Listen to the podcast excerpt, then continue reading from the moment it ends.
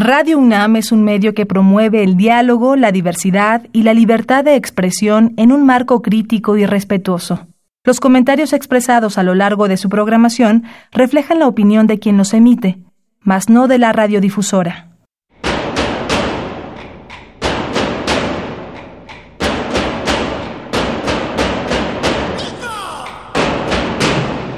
Discrepancias.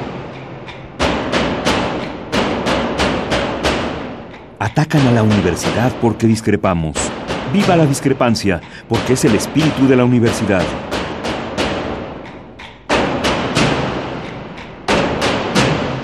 Martes de Discrepancias. Conduce Miguel Ángel Velázquez.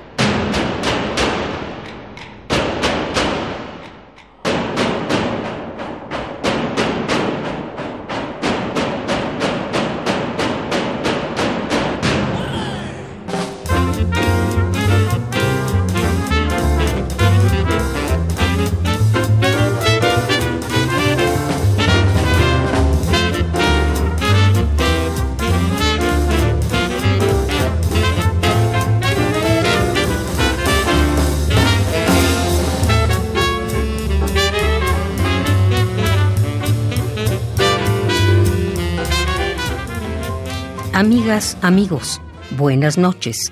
Bienvenidos a Discrepancias de Radio UNAM. En nombre de su conductor titular Miguel Ángel Velázquez, lo saluda también el equipo de producción.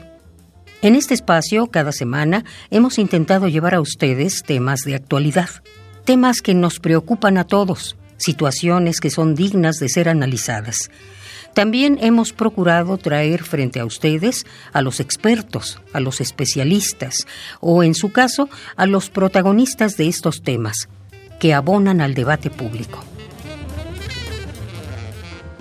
La idea es que a partir de lo que les presentamos, lo que les ofrecemos a ustedes, les permita tener más elementos para su comprensión, para su análisis, debate y discrepancias. Con la toma de posesión del nuevo presidente Andrés Manuel López Obrador, se vino una avalancha de temas, por decirlo menos. La discusión subió de tono.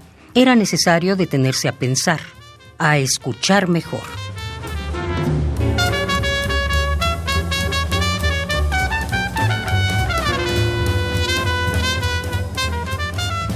En una entrevista para esta serie, Andrés Manuel López Obrador habló sobre lo más polémico en su gestión, Revisión a la ley de austeridad. El cambio de régimen. Escuchemos estos fragmentos para comenzar nuestro programa especial de fin de año.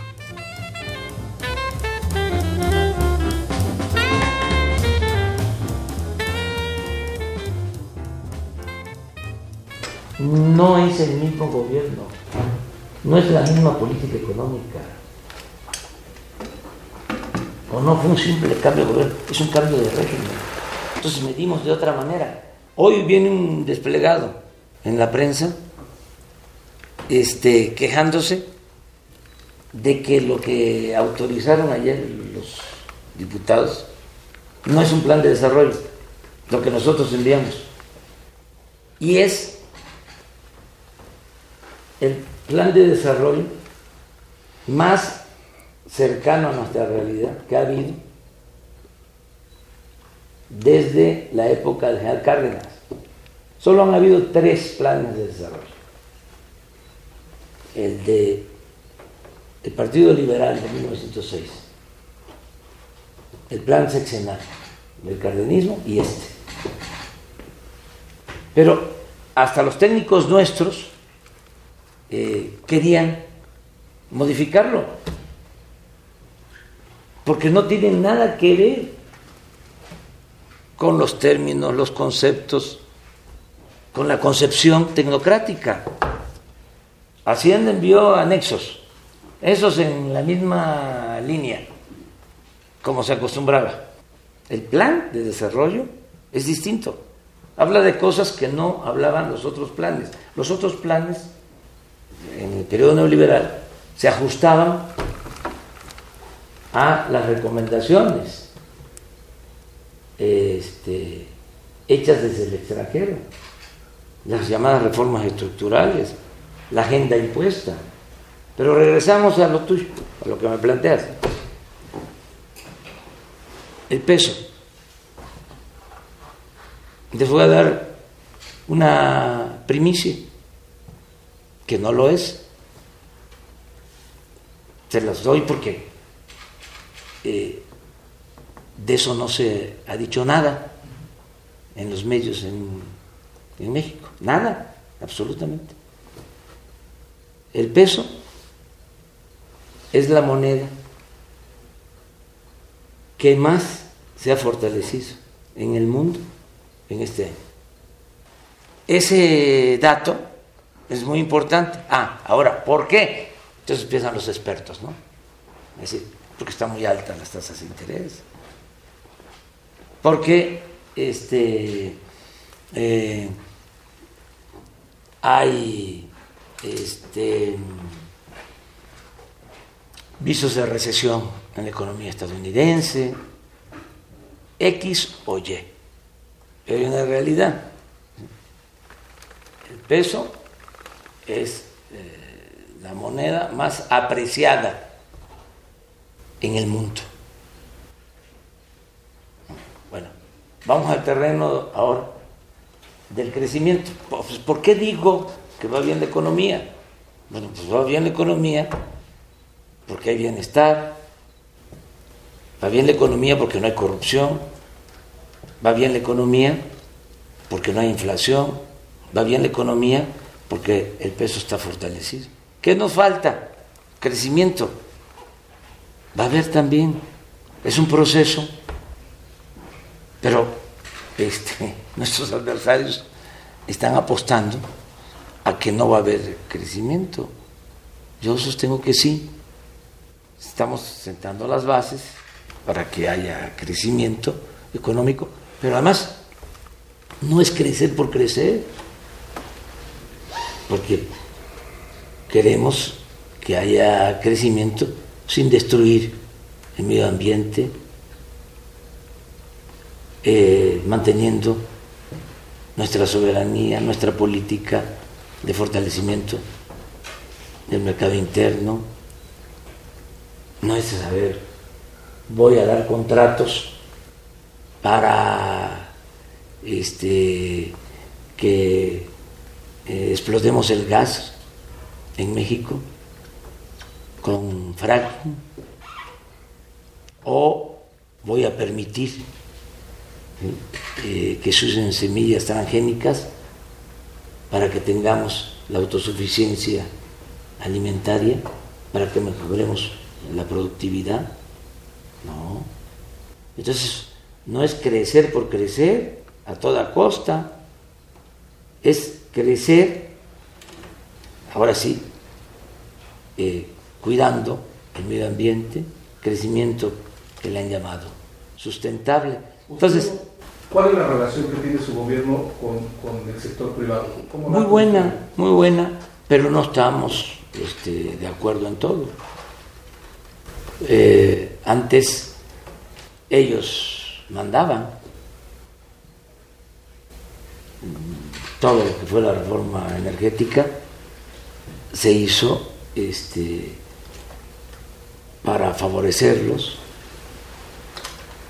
eh, incluso toda la estructura administrativa que se creó para la aplicación de la reforma energética este, fue tomada, secuestrada por los eh, hombres de negocio en muchos casos por influyentes, que ni siquiera son empresarios, sino traficantes de influencia. Estaba todo tomado. Eso que hicieron con los gasoductos, pues no se da en ninguna parte del mundo, que alguien me dijo, pues solo en África, no, en ninguna parte. Se los explico. Les dieron contratos para hacer los gasoductos a 20 años, que si un gasoducto eh, costaba la construcción mil millones de dólares, teníamos que terminar pagando 8 mil millones de dólares. Pero eso no es todo. además de que si se interrumpía la construcción, teníamos que pagar nosotros multas, si eh, lo paraban los yaquis, este, nosotros teníamos que estarles pagando a la empresa. Bueno, al final, eh, la obra, el gasoducto, no pasa a ser parte de la Comisión Federal de Electricidad. El dueño es el que construye. Es increíble. Eso no se da en ninguna parte.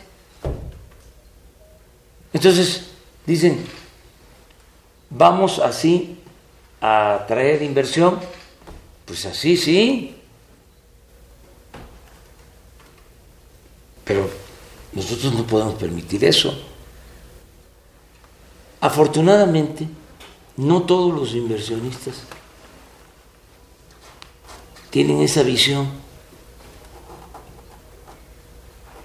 de rapacidad. Hay inversionistas eh, extranjeros que quieren hacer negocios lícitos y obtener ganancias y pagar impuestos y desarrollar tecnología y poder exportar desde México. De ahí la importancia del Tratado de Libre Comercio y por eso sigue llegando la inversión. Y también por eso evitamos el conflicto con Estados Unidos, porque eso sí iba a ahuyentar la inversión, no el pedir que se revisen los contratos leoninos o este que no se continúe eh, entregando contratos a empresas eh, que supuestamente van a invertir para explotar, para extraer petróleo, y no lo hacen. Eh, llevamos cuatro años de la reforma energética. ¿Cuánto producen las empresas que recibieron los contratos? Cinco mil barriles diarios. ¿Qué nos dijeron? Que para ese tiempo íbamos a estar produciendo tres millones de barriles diarios. Entonces, ¿cómo vamos a dar nuevos contratos si no invierten, no producen? ¿Qué les he dicho con toda claridad? Este, ustedes abren o cierran la puerta. Si ustedes cumplen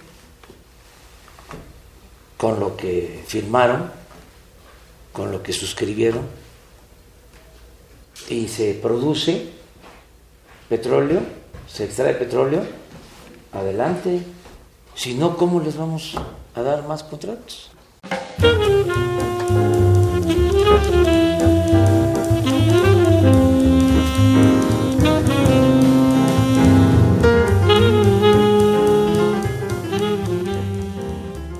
De los temas más importantes que tratamos en este año fue acerca del futuro de la democracia y el papel que tienen las izquierdas en el contexto político contemporáneo de América Latina. En su visita a México, Boaventura de Sousa Santos nos ofreció una entrevista donde plantea su visión de la democracia, las izquierdas y el papel que juega México en la política latinoamericana e internacional. Les presentamos a continuación un fragmento de la entrevista que nuestro conductor tuvo con el sociólogo portugués. Eu penso que as esquerdas neste momento, eu já he visto e discutido com alguns colegas aqui em México, que têm uma dureza muito grande com AMLO neste momento já? Isso me preocupa um pouco porque eu nunca entrei em la lógica de uma certa esquerda radical latino-americana, onde tenho todos mis amigos, digamos, que foi que quando começou a crise do modelo de desenvolvimento, pasaron totalmente a una posición brutal y llamando a Rafael Correa, que era de derecha, Evo Morales de derecha, Lula de derecha. Podía poner nombres que tú conoces porque han escrito para La Jornada y han publicado eso. Se, fue la crítica del neoextractivismo como si estos gobiernos eran gobiernos de derecha o mismo de extrema derecha, como alguien ha dicho.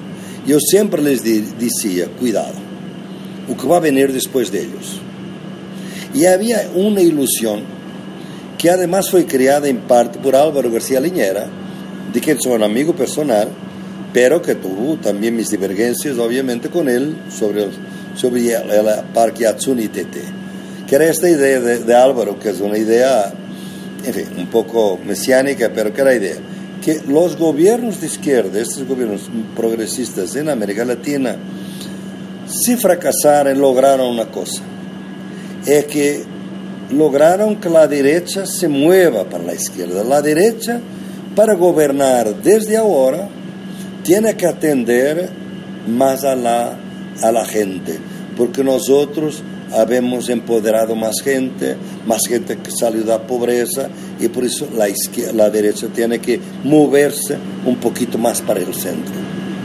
Yo siempre me ha visto que esto sería una ilusión fatal, y así fue. Lo decía al contrario la derecha cuando va a volver, va a volver con una venganza total, con resentimiento, porque las élites aquí no son capitalistas solo, son capitalistas y colonialistas, y por eso no quieren que se amplíe las élites patrimonialistas, no quieren gente nueva acá, ni gente muy honesta además, que esté por acá, y Don Lula da Silva obviamente, quiero digamos casi un crimen para ellos y van a regresar con una venganza, van a intentar destruir y van a producir un efecto que llamo de gas paralizante, como tú has visto en la crónica que publicaste en la jornada.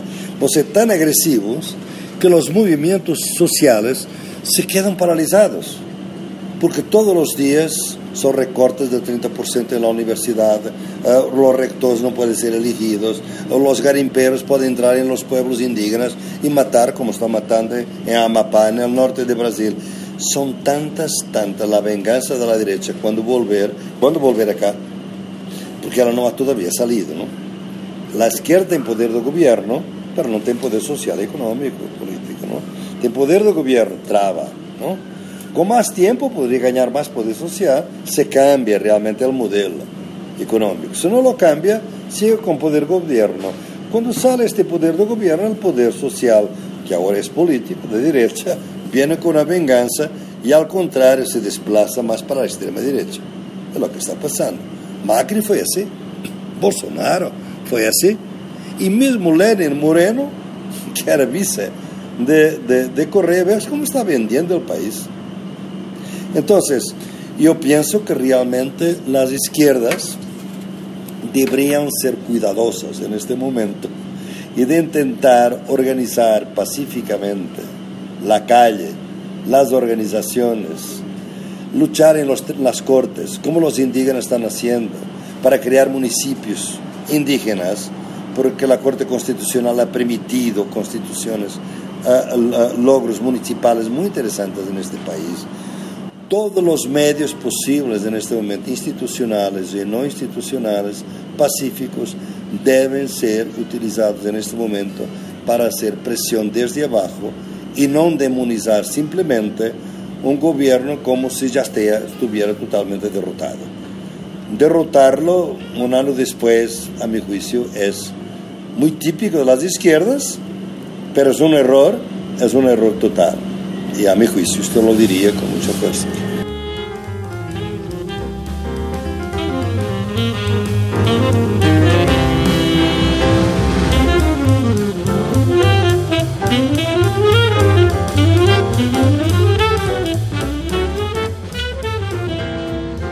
Escuchemos lo que el catedrático nos dijo sobre el futuro de México en relación a estos temas en el marco del nuevo gobierno de Andrés Manuel López Obrador. México tendría que hacer dos cosas. Una era, era leer bien lo que pasó en los otros continentes, en los otros países, ¿no? Tiene una ventaja, una ventaja, es que viene después. O sea, ya ha visto lo que ha pasado con los otros, ¿no?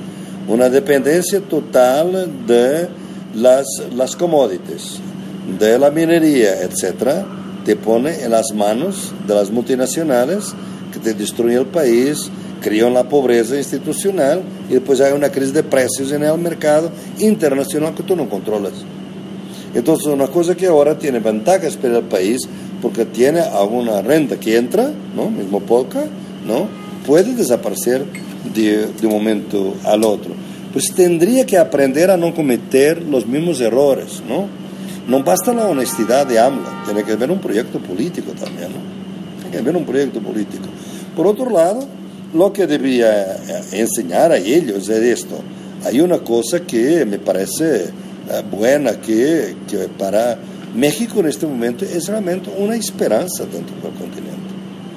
Es una responsabilidad enorme para AMLO, porque si esta esperanza se va, realmente estamos en la oscuridad, entonces, la oscuridad total en el continente en este momento, ¿no? Tenemos Evo todavía y porque la economía va bien, es un proyecto político polémico, pero por sus eh, cambios eh, no haber respetado el referendo, pero en fin, vamos a ver lo que va a pasar con las elecciones, ¿no? Ahora, ¿no? Pero Evo no es un, digamos, un problema de crisis como es Ecuador en este momento, o Venezuela, ¿no? O, Brasil, o Argentina, ¿no? Entonces, eh, es una, la responsabilidad de México es muy grande para el continente, pero México debería estar siempre a ver al espejo lo que pasó. Mirar atrás y mirar adelante, siempre con las especificidades mexicanas, que son un país que hizo una revolución, que tuvo un partido revolucionario durante mucho tiempo. Institucional. institucional, por supuesto, pero que tiene el zócalo, visto que está el zócalo, fotografías de Zapata por todo lado, es como Che Guevara en Cuba, pero eh, no sería posible en Brasil ahora, ¿no? Sería imposible en otros países del mundo. Esa es la política simbólica, esto que veo aquí es política simbólica, pero es importante, ¿no? Yo pienso que esa es la responsabilidad eh, de él, eh, y esa era una responsabilidad que debía mantenerse, quizás ser un poquito más activo, todavía más en el caso de Venezuela. Yo pienso que era muy importante que se impida realmente a toda costa una intervención imperial en Venezuela, ¿no? Porque es tan burda lo que está pasando y, y, y tan mal hecha, ¿no? Como tú sabes, tú ves en Venezuela el retrato de Cuba, tú sabes cuántas veces intentaron matar Fidel así, ¿no? Muy incompetente, 500 veces o más, que intentaron matar con, puros y todo, intentaron matar Fidel y no lograron.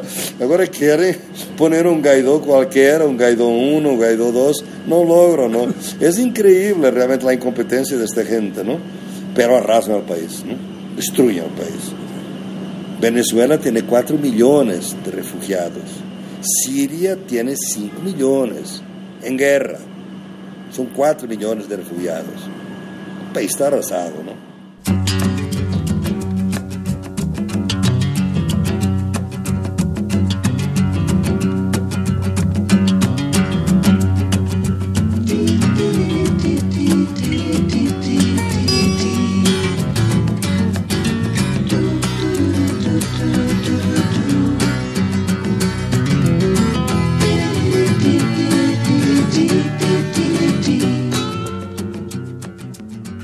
Por otro lado, también tuvimos la visita de la psicóloga Ingrid Gómez, directora general de Una Vida Libre de Violencia.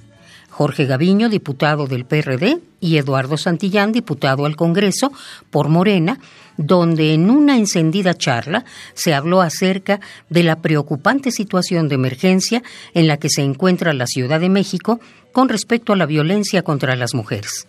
La violencia de género, sin duda, fue y es, hasta la fecha, uno de los temas más importantes de este año. Se aborda dentro de nuestro programa debido al primer informe de la jefa de gobierno, Claudia Sheinbaum. A continuación, Ingrid Gómez habla acerca de la alerta de género que se proponía como mecanismo de urgencia ante la ley de acceso a las mujeres para una vida libre de violencia. Este se ejecutaría cuando hubiese condiciones de violencia extendidas, proceso que, a palabras de Gómez, debe implementarse como un mecanismo que impida la violencia contra las mujeres, pero que por su poca funcionalidad en otros estados de la República debía tenerse en revisión para estructurarse de una manera eficaz, constante, antes de implementarlo en la capital.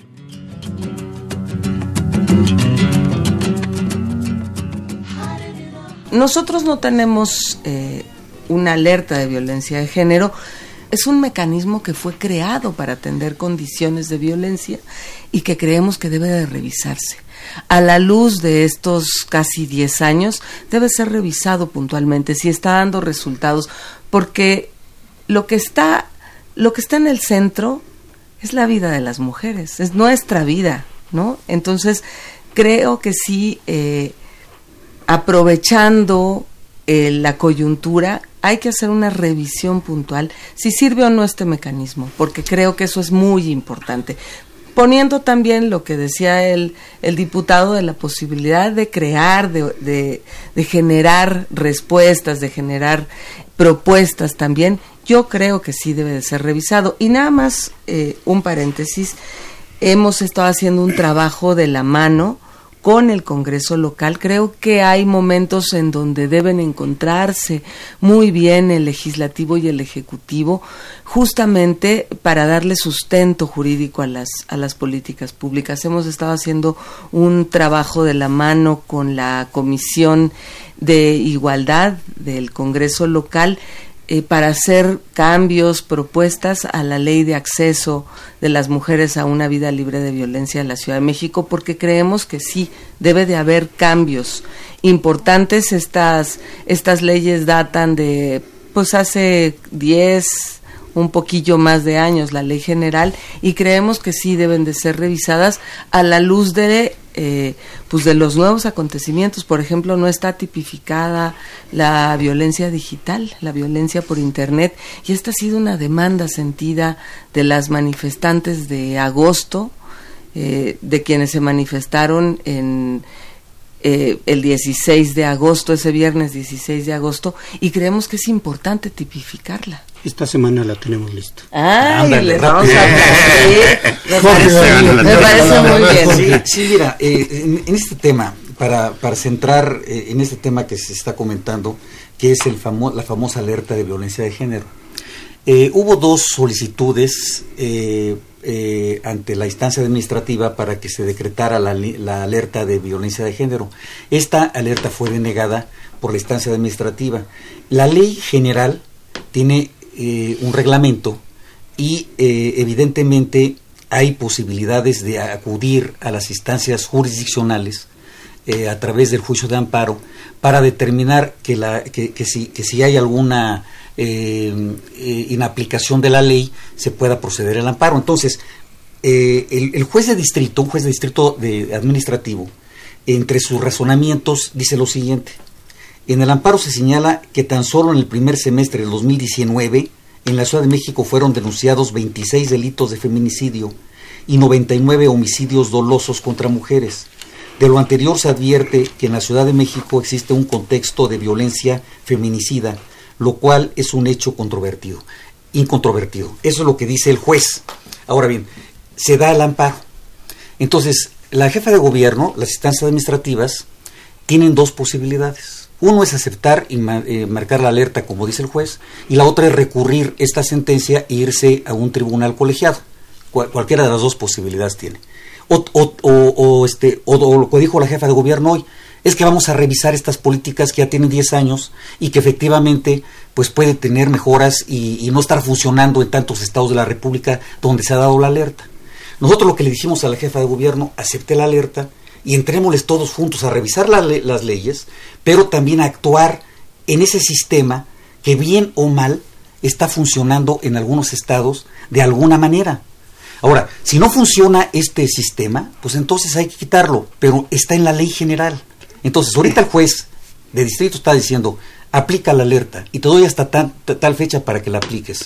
Ellos pueden decir, la jefa de gobierno, no, no la acepto y me voy a una instancia jurisdiccional para evitar que dictar esta alerta. Nosotros decimos, acepta la alerta y entremos al toro por los cuernos. pero ese es el debate político. Hay algo muy importante que es eh, esta alerta, eh, el origen de esta alerta fue el... Me había pedido la palabra Ingrid y luego... Bueno, eh, primero decir que fue una solicitud hecha por dos organizaciones, Justicia Pro Persona y la organización Derechos Humanos Francisco de Victoria. Eh, también decir que la instancia administrativa es la Comisión Nacional para Atender y Erradicar la Violencia a las Mujeres, la CONAVIM. Eh, también decir, y quizá allí este, eh, vaya a ser lo mismo que, no, no sé por qué siento pues que iba a hacer lo mismo, la situación que analizaron, no la que analiza el amparo, porque el amparo da cifras 2019. La que analiza el grupo de trabajo es la situación con las cifras de la administración de Miguel Ángel Mancera.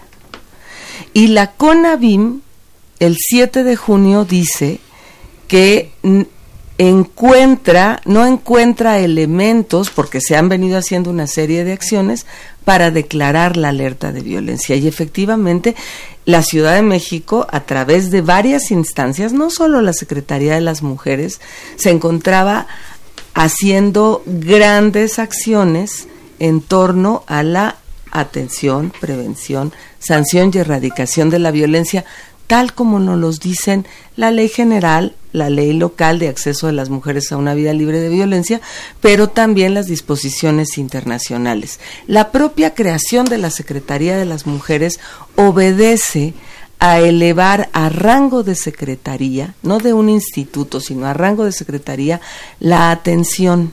Se crean además 27 unidades en las 16 alcaldías territoriales de atención y prevención a la violencia. La violencia, o bueno, la atención y la prevención en, en la Secretaría de las Mujeres cobra un giro central en materia de política pública. No es la única, pero sí cobra un giro central. Además, se despliegan en todas las agencias desconcentradas del Ministerio Público abogadas de las mujeres, que este programa es muy importante porque ha logrado, justo como como lo que, lo que recibimos fue una procuraduría deshecha, fragmentada, con, eh, con protocolos que no se seguían o que a veces sí. Es eh, una situación muy lamentable en términos del acceso y la procuración de justicia a las mujeres. Eh, pero pero lo que lo que quiero decir es que se empezaron a hacer una serie de acciones, las abogadas para las mujeres, la propia creación de la secretaría, etcétera. Y con ABIM, el 7 de junio, lo que dice es, hay condiciones y nos da una serie de eh, recomendaciones para, sobre todo, fortalecer los trabajos que ya se venían haciendo. Una de las partes importantes tiene que ver con el trabajo en las alcaldías.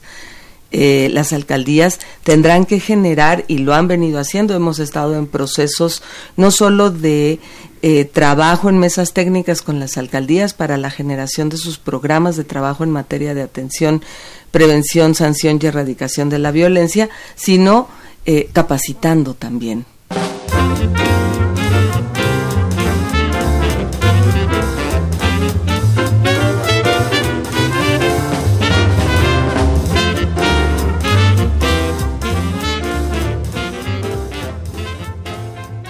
También hubo tiempo para discrepar sobre la intervención directa e indirecta de manos extranjeras en México, así como su similitud con otros países latinoamericanos. Nuestro invitado, Carlos Facio, académico de la UNAM, de la UACM y columnista del diario La Jornada, nos recordó que las crisis nacionales en América Latina corresponden a un contexto geopolítico. Estados Unidos, la Embajada de Estados Unidos impulsó eh, un movimiento separatista, ¿no? Y Evo Morales, el indio, como se dice él mismo, Evo Morales echó al embajador de Estados Unidos, echó a la DEA echó a la Agencia Internacional para el Desarrollo de Estados Unidos, la AID. ¿no? Entonces, bueno, si sumamos que queda Evo, que ahora tiene Fernández, tiene a López Obrador, esto favorece, digamos, también eh, eh, a Maduro en Venezuela, al presidente de Cuba, y bueno, hay, signos, ¿no? Es decir, el hecho de que uno de los primeros presidentes que recibe en Palacio López Obrador sea eh, Díaz Canel, el presidente cubano, son señales, digamos, que Estados Unidos está viendo y que creo yo que el proyecto de siempre ha sido desestabilizar, desestabilizar México. ¿no? Cuando Ronald Reagan y las corporaciones petroleras, después de la crisis del boicot petrolero, del mundo árabe en 1973, después de la guerra de Yom Kippur, vieron que eran dependían del petróleo y que tenían que garantizarlo, voltearon hacia la región, estaba México y Venezuela, dos productores, vendedores tradicionales, y eh, bueno, el proyecto era apoderarse de manera directa o indirecta de los recursos de Venezuela y México. ¿no? Eso como un continuo llega hasta hoy. La contrarreforma energética de Peña Nieto y el Pacto por México era justamente eh, eh, abrir la vía para la privatización de la energía en México. ¿no? Si ahora llega López Obrador y quiere justamente reeditar un proyecto a los Lázaro Cárdenas en México, bueno, creo yo que Estados Unidos no lo puede permitir, ¿no? A ver, este contexto tiene que ser muy necesario para darnos cuenta de, o más o menos para tratar de encontrar qué es lo que subyace en los últimos acontecimientos. Dirías tú, tú verías en el discurso del general Gaitán, en lo que sucedió en Sinaloa y en lo que pasó ayer mismo en, en, eh, en, eh, en Chihuahua, entre Chihuahua y Sonora, algún eje central, algún vértice común? Bueno, una de lo que se ha dado desde comienzo del siglo XXI, eh, las guerras del Pentágono, digamos, en el mundo, son guerras por territorios donde hay recursos, ¿no? Y una de las metodologías ya no es la invasión como se hizo en Afganistán o en Irak, de manera indirecta se usó a un grupo terrorista, ISIS, para deshacer un país Siria y tratar de entonces eh, hay otras modalidades que son lo que se conoce hoy como las guerras de cuarta generación, las guerras difusas, eh, las guerras eh, donde el papel de los medios es, es clave, y esto está vinculado con lo que se conoce como los golpes suaves o los golpes blandos. Estados Unidos lo experimentó a comienzo del siglo en Georgia, bueno, en Serbia primero, luego en Georgia, en, en, Ucrania, intentó hacerlo en Venezuela en 2002.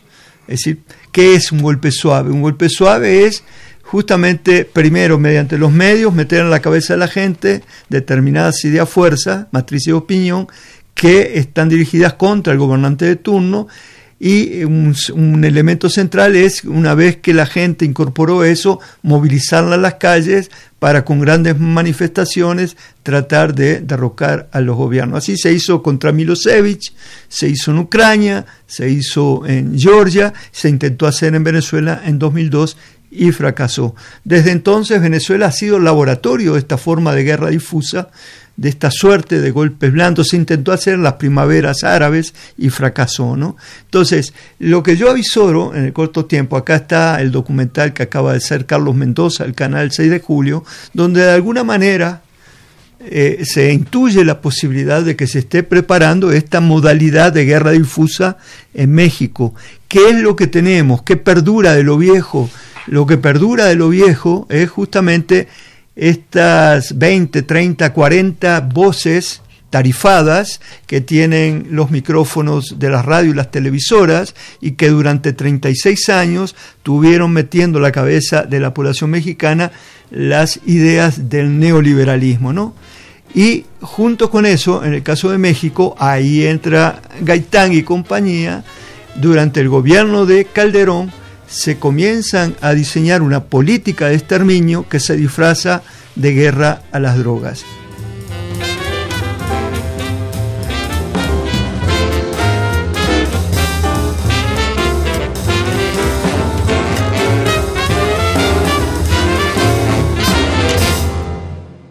con Carlos Facio era preciso tomar apunte. Después de comentar el factor geopolítico, nos habló sobre la posible desestabilización a este gobierno y el diseño evidente de esta acción, como quedó de manifiesto, en los enfrentamientos armados y otros acontecimientos en Culiacán, de lo cual se destacó nuevamente la participación de Estados Unidos y su constante intervencionismo internacional. Yo me atrevo a decir acá frente al micrófono que estamos frente a una campaña de desestabilización de Estados Unidos, que tiró, nadie se acuerda de eso, pero que cuando Japón ya estaba derrotado, la Segunda Guerra Mundial, tiró la bomba en Hiroshima y Nagasaki, tiró dos bombas atómicas. O sea, es un país, es el motor del capitalismo que ha hecho salvajada y media desde la Segunda Guerra Mundial hasta el presente. O sea, crea grupos terroristas como el ISIS para destrozar un país que en la memoria de la gente está más reciente que Siria. Pero antes intervino en Afganistán, después en Irak, luego en Libia. Entonces, ¿por qué está matando por hambre mediante un cerco eh, económico? Eh, a, la población venezolana. Es Estados Unidos el que provoca la migración y provoca la migración para poder intervenir, como hizo en la Yugoslavia, creando un conflicto para poder recurrir a esto que le llaman la ayuda, ayuda humanitaria, que es la intervención de las potencias. Bueno, entonces, ¿por qué si Estados Unidos hace todo esto, se introduce esta forma de violencia como la que vimos esta, en esta guerra de exterminio, esta necropolítica, este necropoder que arranca con Calderón y sigue hasta nuestros días, ¿por qué no se pueden montar el asesinato de seis niños y tres mujeres, justamente para que en automático entonces diga, repita Trump, ahora este, si tú no puedes, yo te mando mi ejército, porque ya se lo había dicho a Peña Nieto. Y lo que hizo López Obrador eh, una vez electo y antes de asumir fue generar un plan para el Triángulo del Norte de Centroamérica, El Salvador, eh, Guatemala y Honduras, y el sur-sureste mexicano, para hacer ahí una zona de contención en el territorio mexicano de la migración que va en tránsito hacia Estados Unidos. Eh, López Obrador le trató de dar una respuesta dentro de un proyecto eh, no basado en la violencia, sino con planes de desarrollo. Y Trump le dijo no con, el, con Guatemala, Honduras y El Salvador, me entiendo yo. Y entonces hoy responde guerra, guerra contra, para borrar de la faz de la tierra a estos monstruos, y tengo mi ejército, lo mismo que le había dicho a Calderón. Entonces, ahí es cuando nosotros tenemos que entender no solo el lenguaje de, y la bravuconería, sino que tenemos que mirar lo que hace Estados Unidos en el vecindario y en el mundo. Entonces, a partir de ahí es que tenemos que hacer juegos, análisis posibles de qué puede estar eh, en curso. ¿no? Y mira, hay, hay un dato que no podemos echar de lado. A ver, la familia de Levarón o el grupo Levarón tienen residencia en Estados Unidos, son gente de Estados Unidos. No parece casual. Por eso, por eso yo digo, eh, eh, lo que yo veo es que esto perfectamente pudo ser preparado por los grupos de inteligencia del Pentágono, de la CIA, generar un hecho tal desestabilizador a partir del dato que son mormones, son, tienen la doble nacionalidad en una zona perdida allá en la nada, donde un comando de élite de Estados Unidos o un grupo encargado al servicio de Estados Unidos, pensemos en el ISI para Afganistán, para, para Medio Oriente, bueno, puede tener aquí eh, eh, la colaboración de un grupo criminal mexicano para hacer este tipo de tarea. Pero yo digo, fueron los Zetas los que introdujeron esa metodología, porque cuando aparecen los Zetas, también hay un documento 2007 del Pentágono que dice que va a enviar a los países, incluso amigos, grupos, pequeños grupos de soldados fundamentalmente formados por marines de la Marina de Guerra, que tengan la fisonomía latina, que hablen español, que hayan peleado varias guerras, que sepan a su vez pilotear aviones de ala y helicópteros. Entonces, bueno, eso está en un documento. Y a partir de ahí, comienzan a aparecer esta nueva forma de violencia en México. Es decir, puede ser que esté actuando de manera clandestina un grupo de Estados Unidos en los orígenes de esta forma de violencia. Es decir, eh, aquí está cómo se preparan estas guerras eh, de estos golpes suaves, esta guerra difusa, ellos mandan primero antropólogos, cientistas sociales a los países, analizan cómo es la realidad, la religiosidad, los grupos de poder, cómo es la corrupción de los políticos, de los altos mandos del ejército, y a partir de ahí diseñan y desestabilizan países.